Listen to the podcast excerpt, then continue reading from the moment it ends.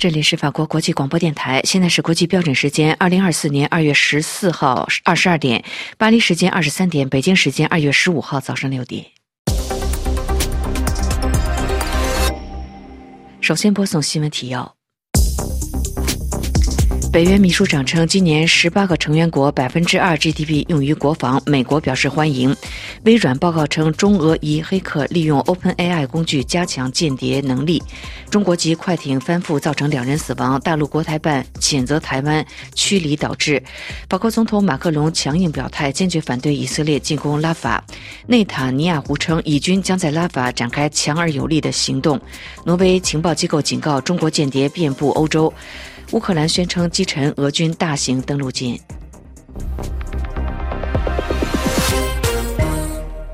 听众朋友，早上好，我是安娜。下面要为您播送这次新闻节目的详细内容。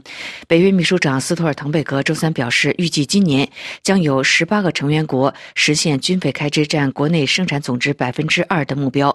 美国国务院对此表示欢迎。据法新社报道，斯托尔滕贝格周三在布鲁塞尔对北约成员国增加军费表示了欢迎。数日之前，美国前总统特朗普关于不保护北约盟国免受俄罗斯潜在入侵言论受到了广泛的批评。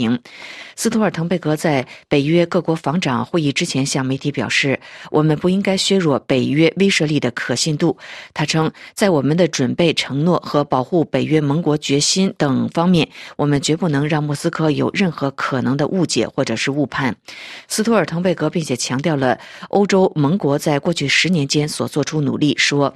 预计三十一个北约成员国当中的十八个国家，在二零二四年会将百分之二国内生产总值用于国防。在俄乌全面开战两年之后，今年整体军费开支将会达到三千八百亿美元，创。历史的新高，也就是十八个北约成员国将实现军费开支占 GDP 百分之二的目标，而在二零一四年，只有三个国家达到了这个目标。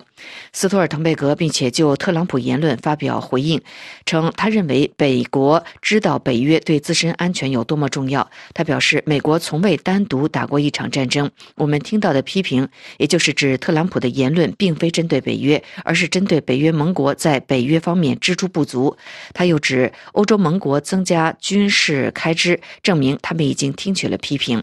斯托尔滕贝格同日接受路透社访问的时候也指出，北约的国防支出八成是来自非欧盟的北约成员国，重申欧盟无法单独捍卫欧洲。另外，德国本年也会将百分之二的 GDP 用于国防，常规以及特别预算支出相当于七百一十八亿欧元。路透社在十四日报道说，此举为冷战结束以来的首次。斯托尔彭格伯还表示，美国越关切中国，北约的团结壮大就越为重要。他在记者会的最后表示，美国内部对北约长期强力支持，他们对中国有多么关切，维持北约的强大就更为重要。尤其考虑中国的规模，美国占全球经济百分之二十五，如果与北约盟国加在一起，就将达到百分之五十。微软以及 OpenAI 在周三发布报告称，由俄罗斯、中国、伊朗以及朝鲜政府支持的黑客持续使用微软出资研发的 OpenAI 工具 ChatGPT。识别计算机系统当中的漏洞，准备网络钓鱼操作，或者是禁止防毒软件，并且期盼他们攻击的目标。据法新社报道，微软在其报告当中指出，该公司追踪了隶属于俄罗斯军事情报部门、伊朗革命卫队以及中国和朝鲜政府黑客组织，发现他们试图利用大型语言规模来提升黑客的技术。研究显示，朝鲜的黑客组织和伊朗革命卫队有关的。黑客组织使用聊天机器人生成 Chat GPT，用于网络钓鱼的文件。网络钓鱼是一种欺骗性的技术，骗取个人或者组织的敏感信息，比如户名、密码、信用卡等。攻击者常常会伪装成合法的实体，比如银行、电子邮件提供商或者是社交平台。并且通过电子邮件、短信、社交媒体等方式诱惑受害者点击恶意链接或者提供个人的信息。这种攻击的方式对于窃取个人的信息、金融诈骗以及其他形式的网络犯罪都非常有效。至于被认为与中国当局有密切关联的木炭台风组织，它使用 Chat GPT 尝试检测漏洞，以预测可能的网络攻击行动。微软表示，微软与 OpenAI 的合作目标是确保安全、负责任的使用由人工智能驱动的技术，比如 Chat GPT。报告发布之前，负责客户安全的微软副总裁帕特接受路透社采访的时候就表示，无论是否存在任何违反法律或者是服务条款的行为，我们只是不希望那些被我们发现、追踪并且确认是各种威胁的组织领取到这个技术。中国驻美国大使馆发言人刘鹏宇则表示，中方反对对中国无端的抹黑和指控，并且主张安全、可靠、可控的 AI 科技部署。以增进全人类的共同福祉。国家支持的黑客被发现利用 AI 工具来加强间谍能力的指控，可能凸显人们对 AI 快速扩散以及可能遭到滥用的担忧。自去年以来，西方的网络安全高级官员就不断的警告，流氓行为者正在滥用此类工具。尽管到目前为止，相关的细节并不多。微软指出，目前黑客对这些 AI 工具的利用还处于初期和渐进的阶段。帕特还表示，OpenAI 和微软尚未看到网络间谍取得任何的突破。中国籍的快艇周三下午越界闯入金门海域，遭台湾海巡署人员的追击，检测后蛇形翻覆，造成了两人死亡。中国大陆的国台办周三晚间表示，以粗暴和危险的方式对待大陆的渔民，导致这起事件发生，并且向台方表达了强烈的谴责。据中央社报道，中国大陆籍的快艇载四人在周三当地时间下午一时许越过金门海域，行。经金门县北定东一点一海里时，遭台湾海巡署人员的追击，该船拒检蛇形翻覆，海巡人员现场救起四名船员，送往卫生福利部的金门医院救治，两人失去意识，经抢救宣告不治。新华社在周三晚间十时以国台办强烈谴责台湾驱离福建渔船，导致两人罹难为题进行了报道。报道内容指，福建的一艘渔船在金。金门海域被台湾驱离，造成船上四人全部落海，其中两人死亡。中国大陆的国务院台湾事务办公室发言人朱凤莲表达哀悼和慰问。朱凤莲表示，对遇难同胞及其家属表示深刻的、深切的哀悼和诚挚慰问，对春节期间发生这样一起严重伤害两岸同胞感情的恶性事件，向台湾。台方表达了强烈的谴责。他还指出，多年来大陆方面秉持两岸一家亲的理念，为保证两岸渔民正常作业做了大量的工作。他批评，反观台湾方面，一段时间以来，民进党以各种借口强力查扣大陆的渔船，以粗暴和危险的方式对待大陆渔民，这是导致这起恶性事件发生的主要的原因。周三，国际社会要求以色列放弃进攻加沙南部城市拉法的压力骤然升高。加沙面临临近埃及过境城市拉法，被视为加沙民众最后的一个避难所。法国总统马克龙与以色列总理内塔尼亚胡通话的时候就警告，进攻拉法只会导致新一轮人道灾难。详细情况，请听安德烈的介绍。法国总统马克龙周三与内塔尼亚胡通话时强调，以色列对加沙的军事行动必须停止，因为造成的死亡和人道灾难已经到了无法容忍的地步。法国总统还对内塔尼亚胡说：“法国坚决反对以色列进攻加沙与埃及接壤的城市拉法，因为这只能导致新一轮的人道灾难。”在以色列对加沙走廊主要城市进行轮番的大规模轰炸数月后，一百多万巴勒斯坦难民逃到了拉法避难。法国总统强调，达至停火协议已刻不容缓，只有停火才可以保障所有平民的生命安全，保障援助物资大规模的进入亟待救济的加沙走廊。马克龙重申，释放所有人质，包括我们的三名同胞，是法国的绝对优先事项。而目前正在进行的谈判正朝着这一方向继续进行，并有利于休战。法国国家元首对内塔尼亚胡表示，无法向处于绝对人道主义紧急状态下的民众提供人道主义援助是毫无道理的，并认为以色列必须允许开放阿什杜德港，这是一条从约旦出发的直接的陆路通道，以及开放所有过境点，以便提供帮助。法国总统还重申，法国谴责以色列的犹太定居点政策。并呼吁拆除前哨基地，呼吁避免采取任何可能导致耶路撒冷和西岸局势失控升级的措施。他还敦促以色列总理和所有领导人拿出勇气，为他们的同胞提供一个和平的未来。他认为，只有通过两国解决方案，才能实现和平。因此，必须要建立一个巴勒斯坦国。以色列政府拒绝讨论两国解决方案。内塔尼亚胡一再重申。反对巴勒斯坦主权。马克龙通话时再次强调了避免该地区，特别是黎巴嫩和红海发生冲突至关重要。那里的局势现在极为紧张。周三，以色列战机对黎巴嫩进行了一系列空袭。据黎巴嫩媒体报道，至少有四人在火箭弹袭击中丧生，一名士兵在袭击中丧生。法国各界十四号上午在巴黎市中心司法部前举行全国哀悼仪式，向二月九号逝世的法国前司法部长巴丹戴尔的遗体告别。据法国汉学家玛丽侯志明向本台表示，巴丹戴尔先生生前一直非常关心中国的死刑执行情况。请听瑞迪的报道。巴丹特先生非常关心中国人权问题，我几次到他家里去过，谈过这个问题。他对丁子霖女士关心、同情。呃，魏京生坐牢的时候，他也努力替魏京生的释放做嗯很大的努力等等。他一直想推动，呃，因为他参加很多国际会议。我们在法国有一个组织，名字叫。一起反对死刑，然后这个组织现在有国际性的，是一个很很很大的组织。美国名字是呃 Coalition Against Death Penalty，所以这个这个大团体每两年呃都要开会，巴丹他要几乎每次都参加。呃，他也会经常提中国死刑的问题。最近，他也在呃我们的那个法国议会做了一个很长的演讲，因为他得到了一个重要的荣誉。呃，我也去听。他在这个时候又提了这个中国进行死刑的问题。呃，他每次有机会跟中国领导人或者跟中国到中国来访问的人，呃，他都都会提，他特别关心这个问题，因为他知道，呃，这个努力是非常不容易。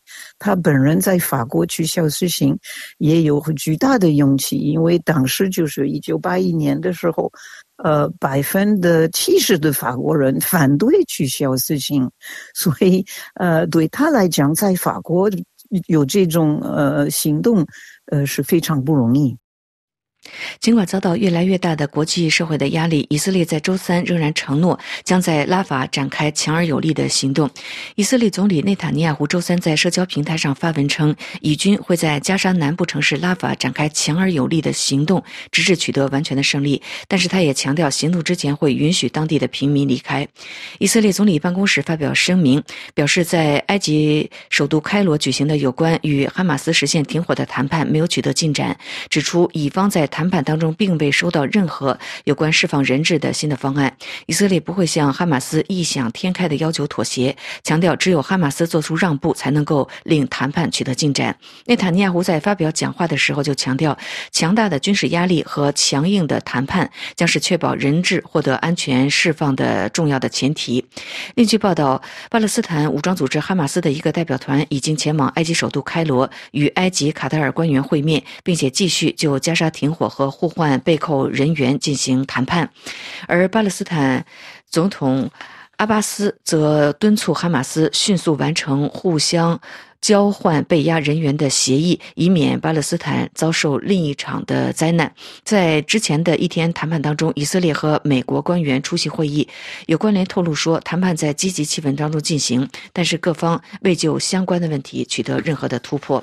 继德国、英国等德国警示中国间谍活动之外，挪威的政府也在其最新的安全挑战年度报告当中警告，中国的间谍遍布欧洲，其情报网络对欧洲构成了安全的威胁。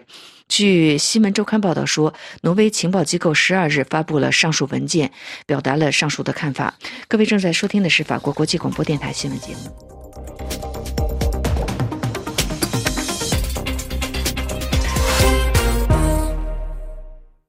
听众朋友，接下来请听由安德烈主持的要闻分析。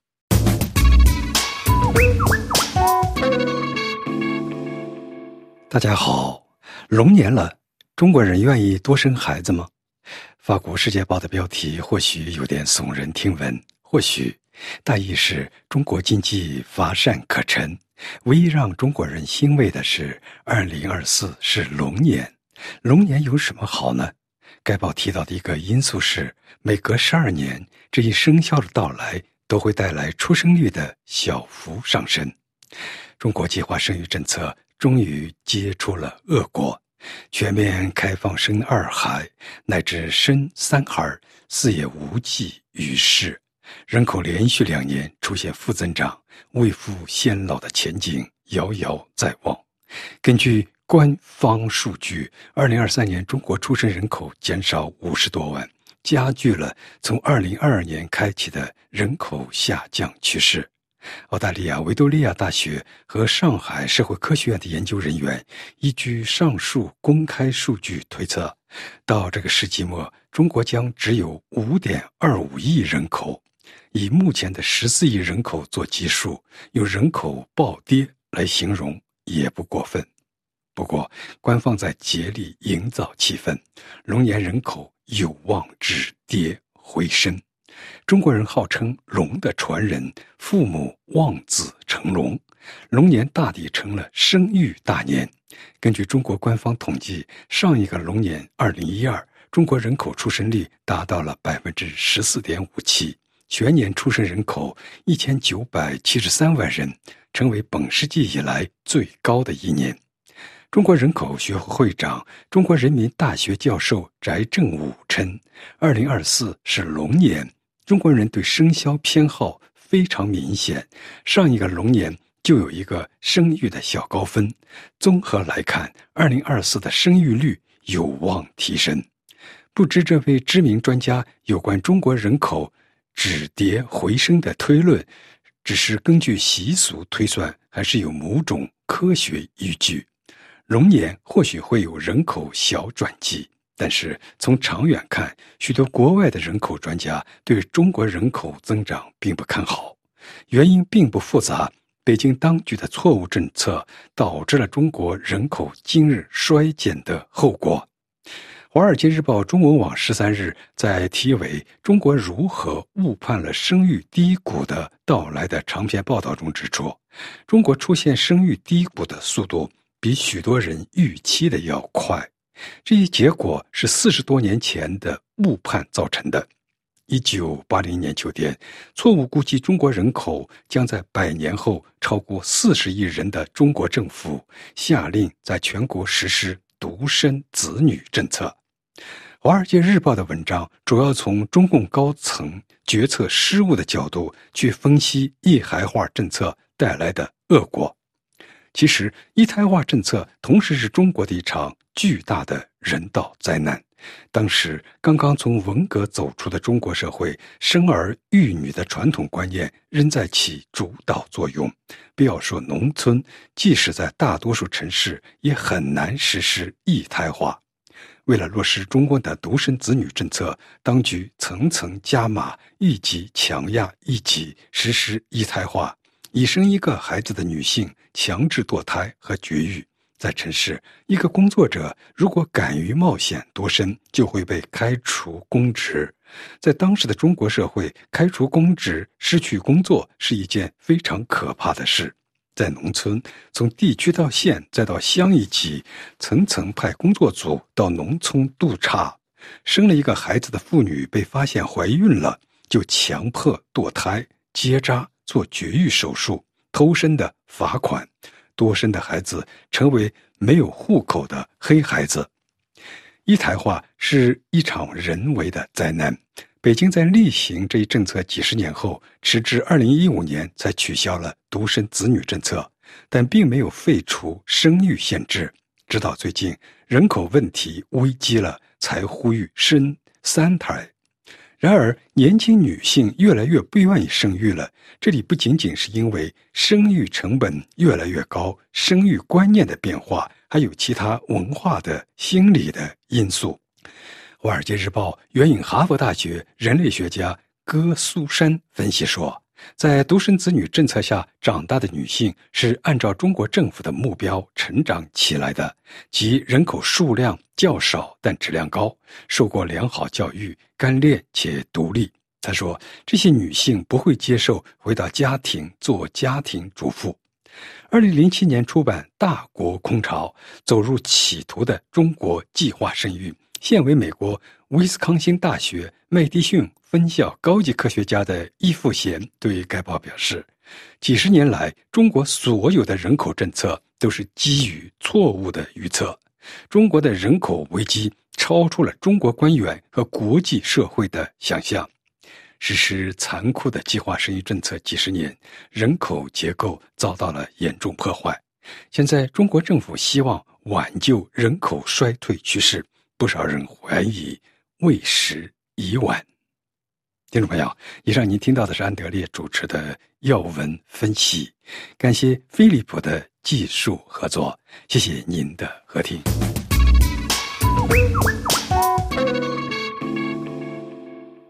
这里是法国国际广播电台，下面请您瑞迪主持的《法国世界报》摘要。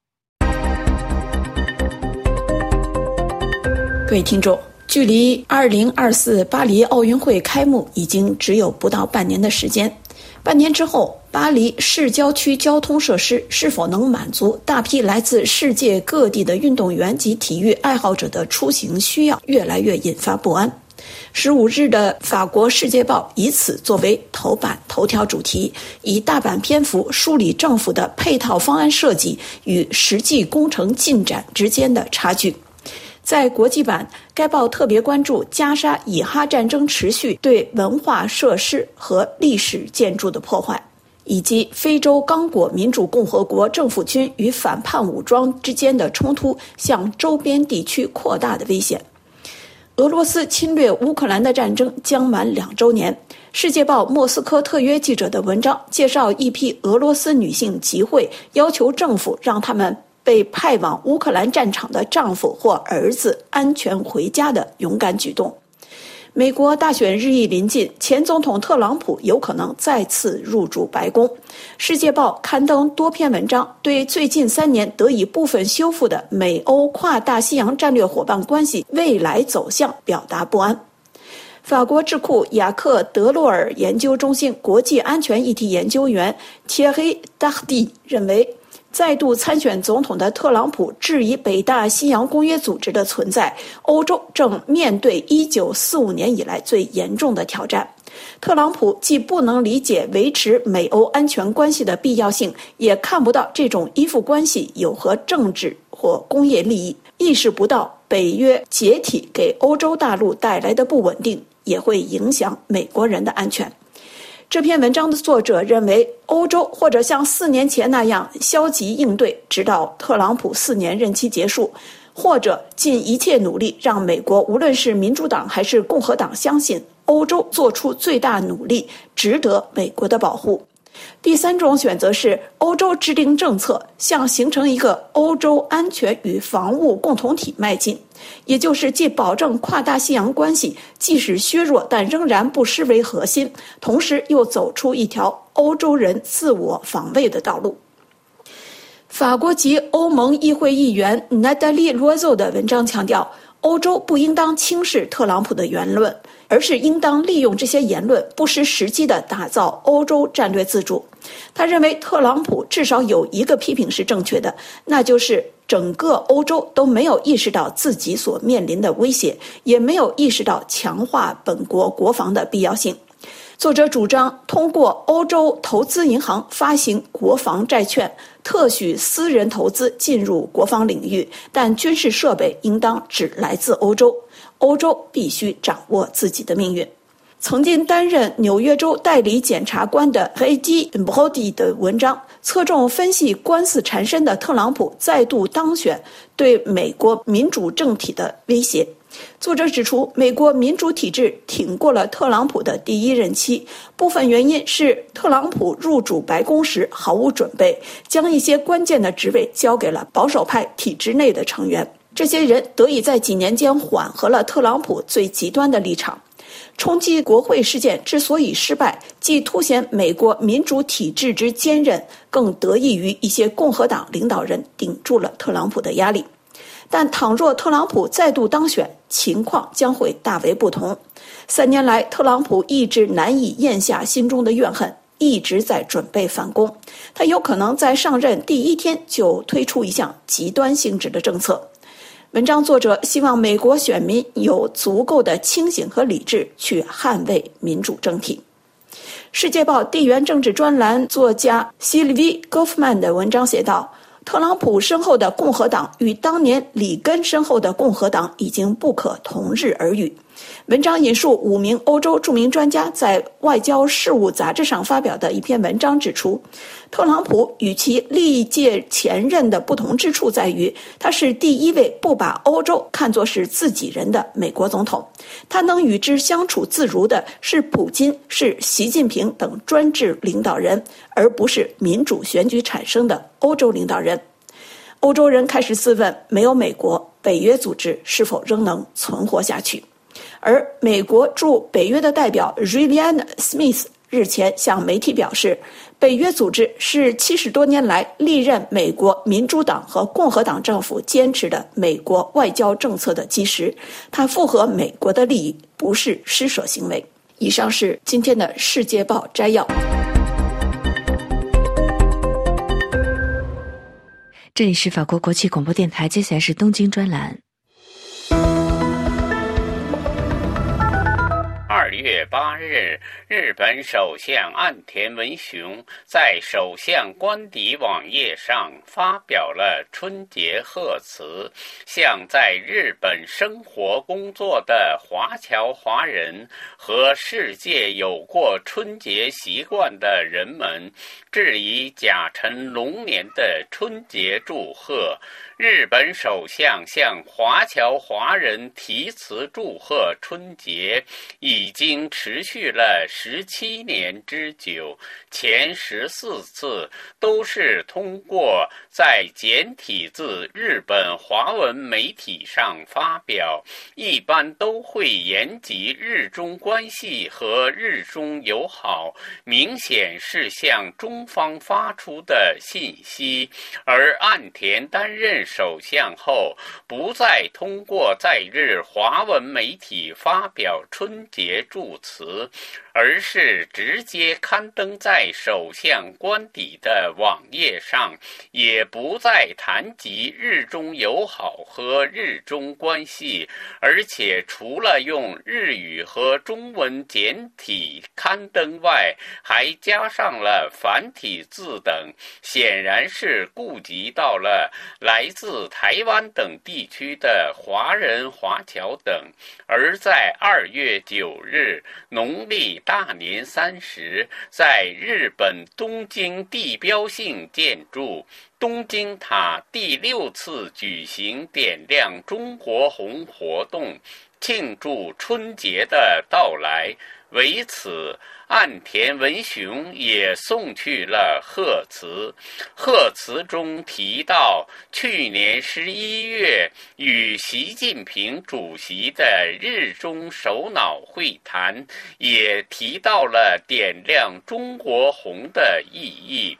在东京塔举行点亮中国红活动，从二零一九年开始，这是在中国方面的华人团体等组织推动下，在中国驻日大使馆等的援助下，日本政府和地方政府等的合作下。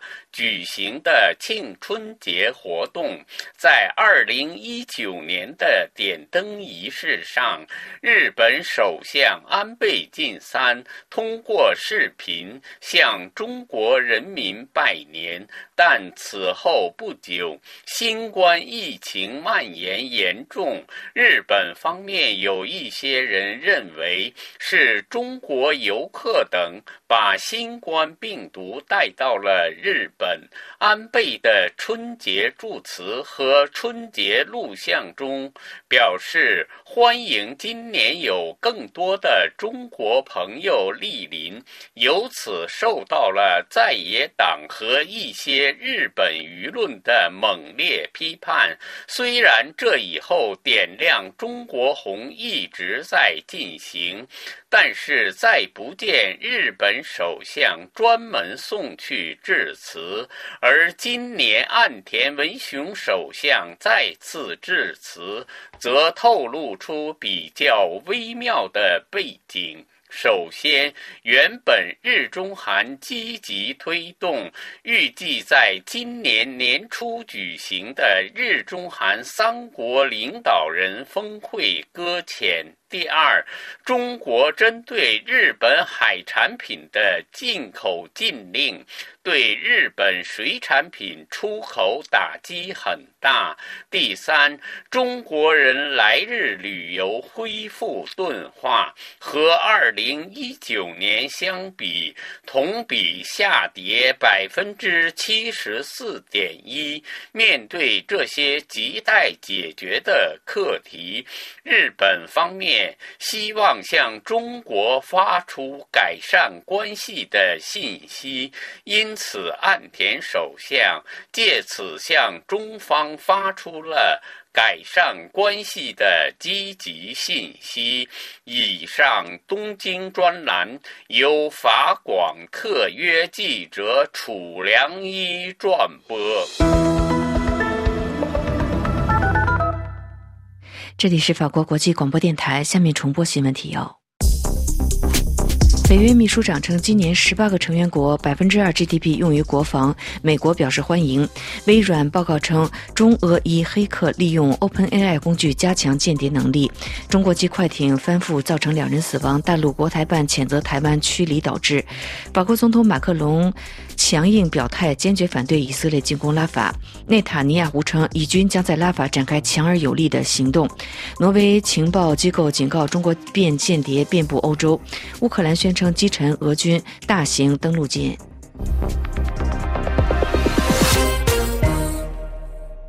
听众朋友，接下来请您继续收听专题节目。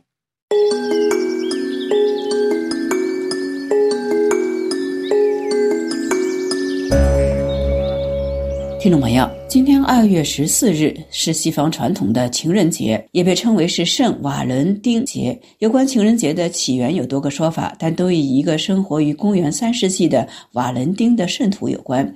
今天除了俄罗斯之外，绝大多数基督教国家都会庆祝这个传统的节日。鲜花是情人节赠送的最传统的礼物，而玫瑰作为爱情的象征，更是情人节不可或缺的鲜花。玫瑰应该是今天法国各地的花店的抢手之物。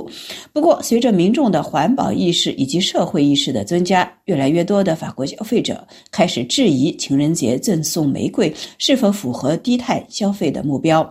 其原因很简单：鲜花与蔬菜一样，都是有季节性的。法国本土种植的玫瑰要到五六月份才能够上市，所以根据法国园艺花卉和景观行业协会的估计，在法国销售的鲜花中，约有百分之八十五是在国外种植的。这些国家包括。荷兰、哥伦比亚、肯尼亚、埃塞俄比亚、以色列、厄瓜多尔、中国等等。为了保鲜，这些玫瑰在运输过程中所需要耗费的能源是可想而知的。有研究显示，一束三十朵进口玫瑰的碳消费量为六十千克，相当于一次巴黎伦敦的飞行。此外，除了运输和能源消耗，大规模的花卉种植农场还会使用大量的化肥与农药，威胁花农的健康以及当地的生态环境。就拿哥伦比亚为例，哥伦比亚是全球第二大玫瑰出口国，今年就在情人节期间对外出口了近七亿多吨的玫瑰和其他种类的鲜花。这些鲜花的主要出口地是美国。随着哥伦比亚的鲜花种植业的蓬勃发展，花农的健康以及鲜花种植地的环境污染问题也日益彰显。哥伦比亚首都波哥达一家医院的医生向本台环境组记者拉斐尔·莫兰表示，由于花棚内一室外的温度的差异、大量的杀虫剂的使用以及工作时不断重复的动作，使许多工作人员都患有关节炎、哮喘病以及皮肤病等等。在外界的压力下，农场主不得不向农民们提供手套、口罩等保护工具，并且承诺寻找不需要使用太多杀虫剂的新品种。综上所述，情人节赠送玫瑰对关注气候环境的人来说早已成为过去。今年在法国，越来越多的年轻人选择赠送法国本土种植的鲜花，法国花卉协会也因此正在吸引着越来越多的成员。该协会由花卉种植者 e l a n d d a g e 于2017年成立，旨在支持法国本土时令花卉的种植。该协会的会员花店前年必须至少提供百分之五十的法国本土。土时令鲜花，而且这些鲜花都是按照一套规范种植的。比如说，花店离农场之间的距离不得超过多少公里，温室中不得使用暖气加温等等。再就是对使用何种肥料以及杀虫剂的数量以及种类都有明确的规定。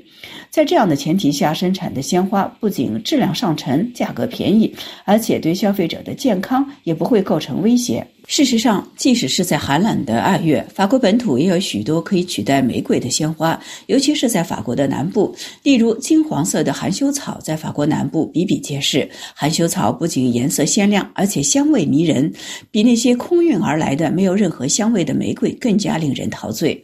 如果您一定要选择红色，那么，La h o n o n c u l e 中文叫做毛根，应该是红玫瑰的完美替代品。还有一种价格更加便宜的，可以取代玫瑰的法国本土花，那就是海葵 La n e m o n。海葵娇嫩无比，有各种难以置信的鲜艳的色彩。最后，还有大家比较熟悉的郁金香，在法国南部的农场里，二月份就能看到郁金香。当然，为了尊重环境，有机农业仍然是最佳选择。这意味着禁止使用合成杀虫剂。除了法国和欧盟的官方标签外，购买花束时还可以选择带有红色标签或者蓝色标签的花束，它们意味着生产花束的过程中对生态的最低影响。最后，最低碳的消费还是不消费？与其说购买鲜花，您可以选择一束干花，干花可以在商店买到，也可以自己制作，只需要提前计划一下。一束干花还可以永久保存，其寓意岂是一束鲜花所能够表达？听众朋友，以上是今天的环保快讯，是由杨梅编播，感谢各位的收听，我们下次节目再会。这里是法国国际广播电台，听众朋友，明天专题节目时间要为您安排播出《环保天地》，欢迎收听。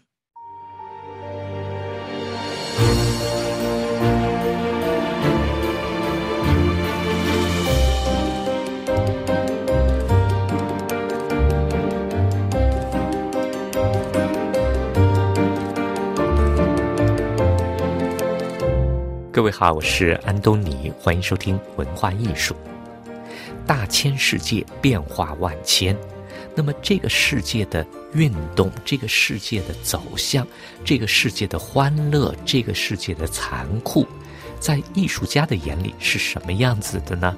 他们是用写实的还原，还是用虚拟的想象来表达他们对这个世界的认识呢？今天我们就来听听。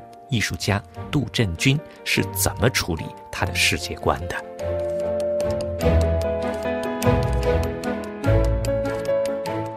怎么活就是怎么做作品。对吧？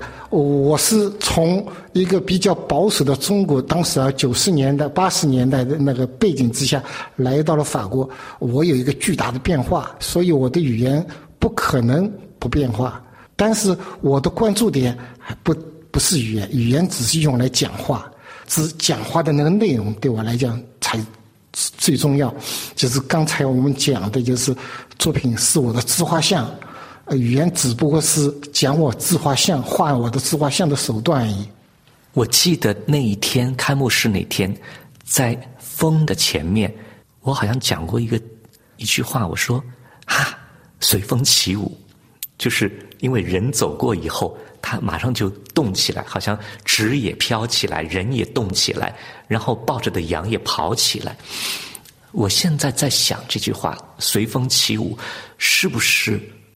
如果你在中国的那个当时的学院的艺术体系里边画自画像的话是一种，然后你走到国际上来，走到欧洲来的时候，发现啊有新的语言、新的技术、新的手段的时候。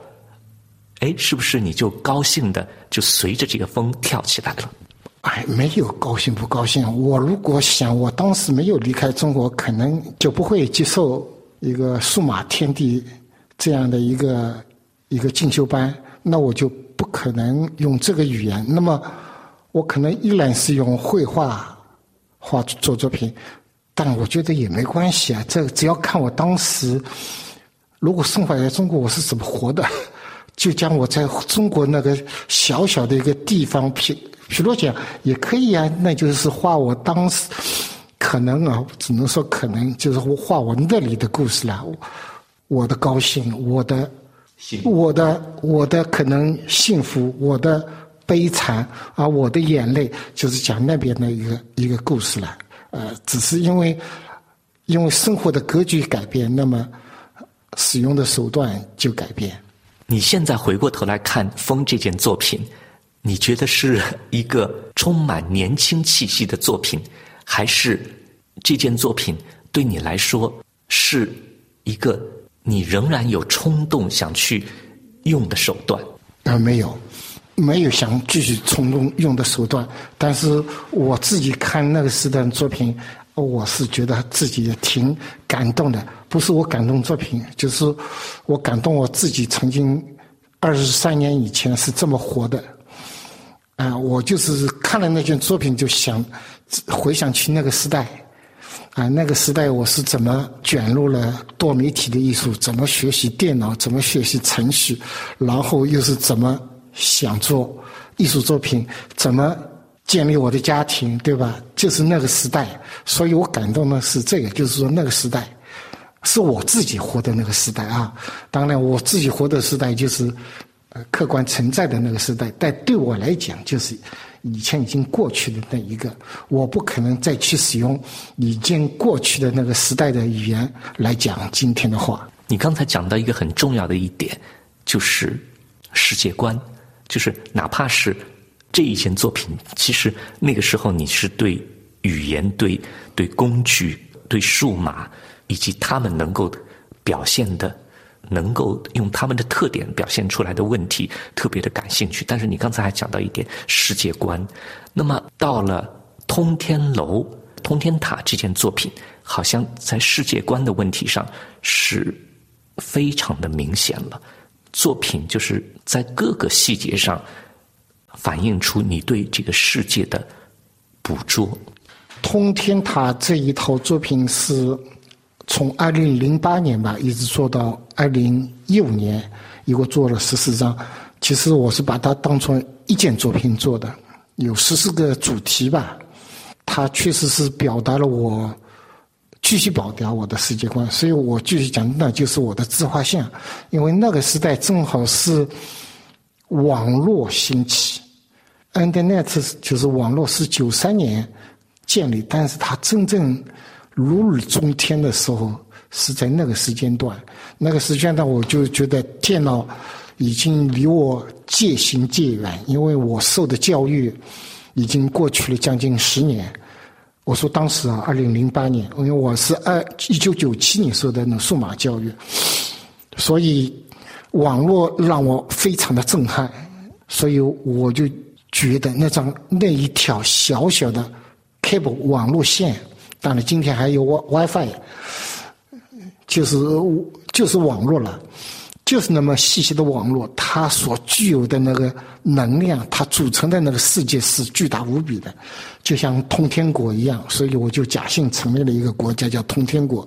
那个国里边什么都有，而且它没有国界，没有国界，没有边境，不需要护照，不需要签证，你可以在那边随意的散步，你可以找到你所有想要的，让你痛苦，让你觉得。高兴也让你觉得愤怒，啊，什么样的都有。所以我一共用了十四个主题，做了十四张照片。但是，呃，你说是很明显表露了我的世界观，呃，其实我有十几件互动艺术作品，其实也表达很明显表达我的世界观。第一件就是人狗，后面第二件就是叫假性审判 （presumption），还有一件是他。让我每一分钟难受，一直到最后一件，全球火啊，全都是很明显有我自己强烈的一个世界观、一个评判标准。就是疯的一件，我会再强调，那是比较暗淡模糊的，是我的世界观。其实，当你讲人狗和火这些作品的时候，我觉得其实是一个对价值观的判断。就是对你观察到的事情的一个隐喻，一个抽象的提炼，然后价值观的判断。当我说世界观的时候，其实就是你眼里的世界，就是非常直观的这个世界是什么样子的。然后，哎，到你这儿来，你看到的，通过你的转换，把它呈现出来的。所以在通天国，我们说通天国还是通天塔？通天国，通天国这个作品里边，特别清楚的看到你对于世界景象的一种取舍，一种取材。呃，我还是比较倾向于用世界观吧，因为不要用价值观，因为有了价值观就要价值评评判。我真不想输出我的价值观，而且我对价值观本来就有一点反叛跟反感，呃。我们都不是上帝，哪有那么大大的权利说什么是正能量或者是负能量？我只能说，价呃那个世界观嘛，世世界观这个词，实际上用的也已经太玄乎高档。讲的简单一点，直接也就是我是怎么看这个世界的，就是我是这么看着人是这么活着的，就那么 简单。用直接啊，通天国，我其实就是想讲。那条小小的网线，它的国家巨大无比，就是人类历史上最大的一个帝国了。所以我当时制作的时候是用各种的语言，然后在网络里自动寻找它相应的那个图片。比如说，那个通天国里也有我建立的国家，叫恩德邦隆独立国。也有风，也有事故，accident，啊，也有水灾，人类的自然灾害。反正用各种语言，它就会自如延伸到各个国家、各种文化、各种文明背景里边，它会输出出很多很多的那个图片，然后根据这种图片重新组成一个一个主题的这个国家的现象。讲一讲你在这次移民史博物馆里边的。三张图，那三张图里边，其中也有一张是风，还有一张是老欧洲，还有一张叫乱。呃，风这一张作品，呃，其实是延续了我二零零零年的那张互动作品风，也就是说，曾经做过十八世纪的浮世绘，二十世纪的照片，二十一世纪。在前十年里边的互动装置作品，然后我在二零一二年左右吧，做了这一件是用网络照片组成的照片。嗯，其实是倒过来讲，就是是照片，但它不是照片。我不是摄影家，所以，但是它是张照片，我不是里边几乎没有一张照片是我拍的，就是用了一个概念，就是风的主题是永存的，语言的方法是是会不断的变化，所以就是你从网络上找来的照片，最后你用你的方法来做了一个组合，用你的造型来做了一个组合。这个只是从技术角度来讲，其实我想说的是，所有的元素、事故、事件，都是在网络是找出来的，然后我把它重新核心、重新组合成一个虚拟的世界。所以说，它网络的世界本来就讲不清楚它是虚拟的还是现实的，因为所有的图片是全世界所有的人扔在这这条网线里边的。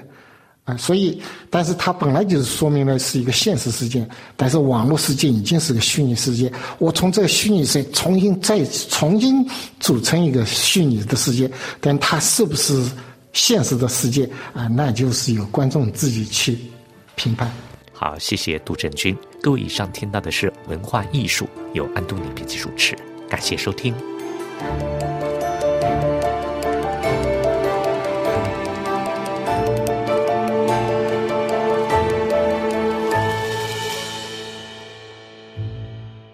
这里是法国国际广播电台，听众朋友，在明天专题节目时间要为您安排播出《中华世界健康时间》，欢迎收听。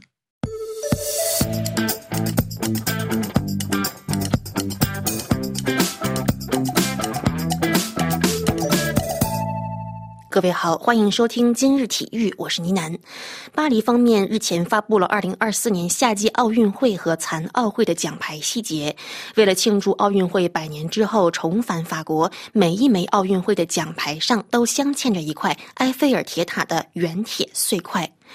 二零二四年巴黎奥运会和残奥会的奖牌设计得到了巴黎铸币局和路威明轩集团旗下的珠宝设计方尚美的支持。每一枚奥运会奖牌和每一枚残奥会奖牌上都附有一块来自埃菲尔铁塔的原铁。事实上，埃菲尔铁塔建于一八八七年到一八八九年之间，此后得到了多次翻新。在翻新过程当中，一些金属元素被永久性的移除，并得到了谨慎的保存。如今，埃菲尔铁塔运营公司将借着奥运契机，让这些铁塔碎块重现于世，再次闪耀。巴黎奥组委方面表示，本次奥运的奖牌在尚美的设计下璀璨如真正的珠宝。其设计围绕着三个灵感展开：首先是六边形，暗合法国本土的六边形国土形状；其次是光芒，象征着法国照耀全球以及运动员光芒万丈的能力。第三就是法国引以为豪的镶嵌工艺技术。埃菲尔铁塔的原铁被切割成六边形，置于奖牌中心位置，上面印着2024年巴黎奥运会的会徽，与金银铜完美契合。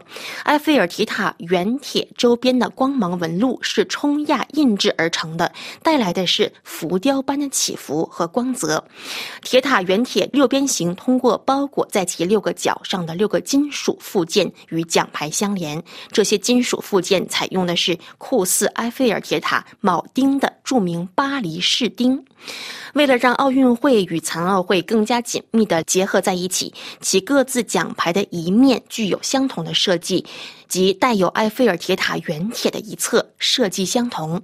另外，奥运会和残奥会的奖牌丝带将装饰有埃菲尔铁塔的塔梁图形。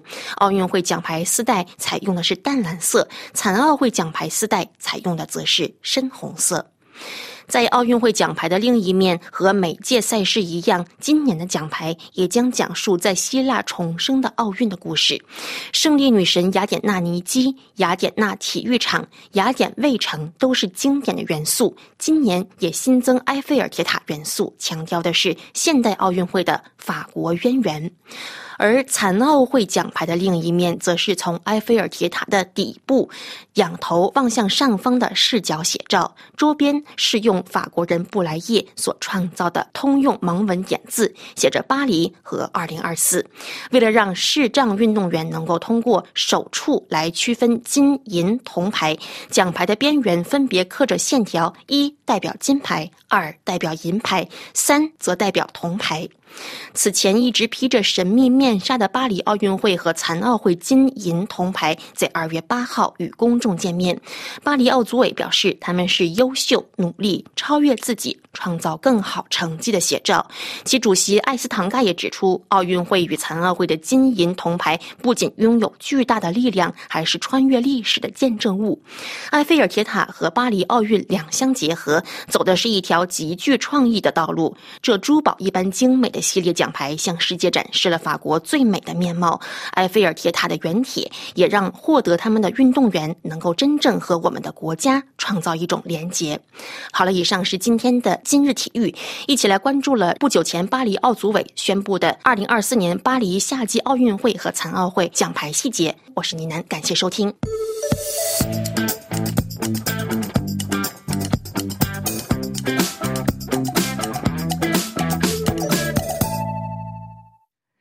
这里是法国国际广播电台，下面重播新闻提要。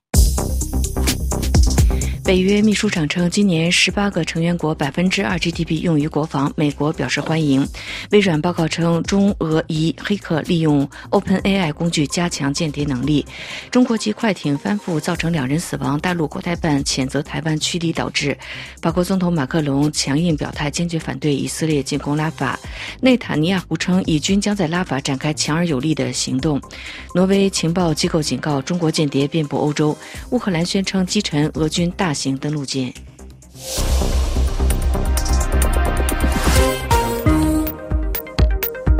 听众朋友，法国国际广播电台的这次中文节目是由安娜为您主持，要感谢飞利浦的技术合作，也谢谢您的收听。最后，我们要一块来欣赏法国歌曲，这是由伊圣所演唱的《苏望》，也在歌曲当中祝您平安愉快。我们再见。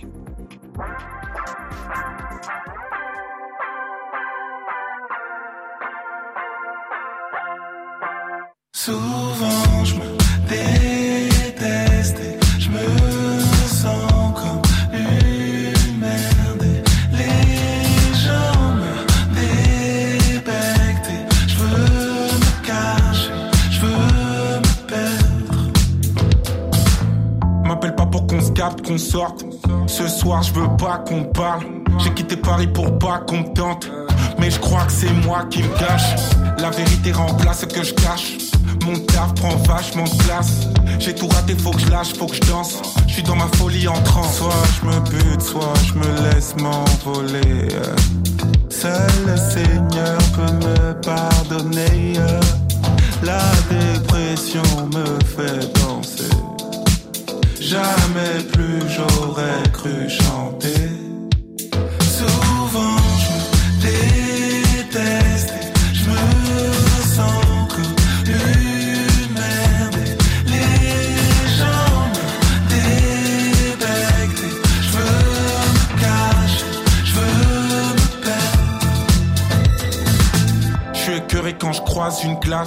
Mon reflet me menage, j'angoisse. Le doute fleurit et le vase se casse.